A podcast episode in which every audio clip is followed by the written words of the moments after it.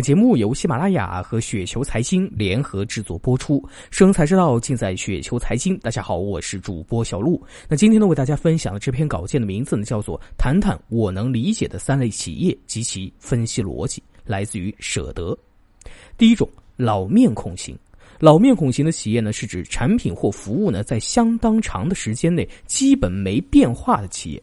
如可口可乐，一个产品呢卖了一百多年啊，这种类型的企业呢，主要分布在食品、饮料、中药等行业。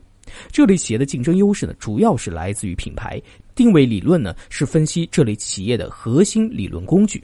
那这类企业在品牌呢占据了有利的地位后呢，往往可以维持竞争优势很多年，比如茅台、阿胶、伊利。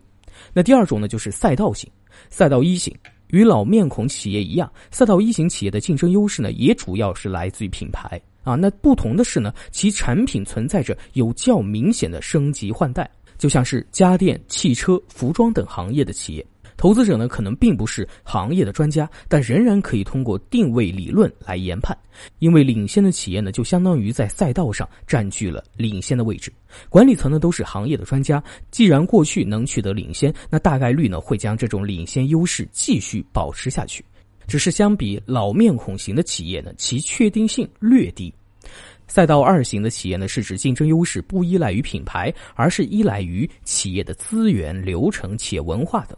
或者可以这么说啊，赛道一型是二 C 业务的企业，那赛道二型呢，则大多是二 B 业务的企业。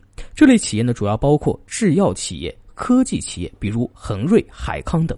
那对于制药企业的研判呢，一直以来都是高技术活啊，因为即使是业内专家，也往往很难判断具体各个药品的市场潜力。但用赛道思维来研判呢，药企的竞争力不是来自于具体的产品，药企的竞争力应该来自于强大的研发能力、高效的市场推广流程等。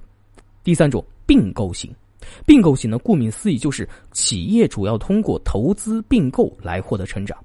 那这类企业的竞争力主要取决于并购决策者的投资研判能力。企业的 CEO 必须是优秀的投资者。分析要点是并购的质量。根据并购企业的类型和思路不同，并购型企业呢还可以分为两类：并购一型，以合理的价格并购优秀的企业，不参与管理，只负责资金的分配。因为不参与管理，因此并购对象呢往往不限行业啊，只要企业的 CEO 能理解就行。那代表企业呢就是老八的伯克希尔。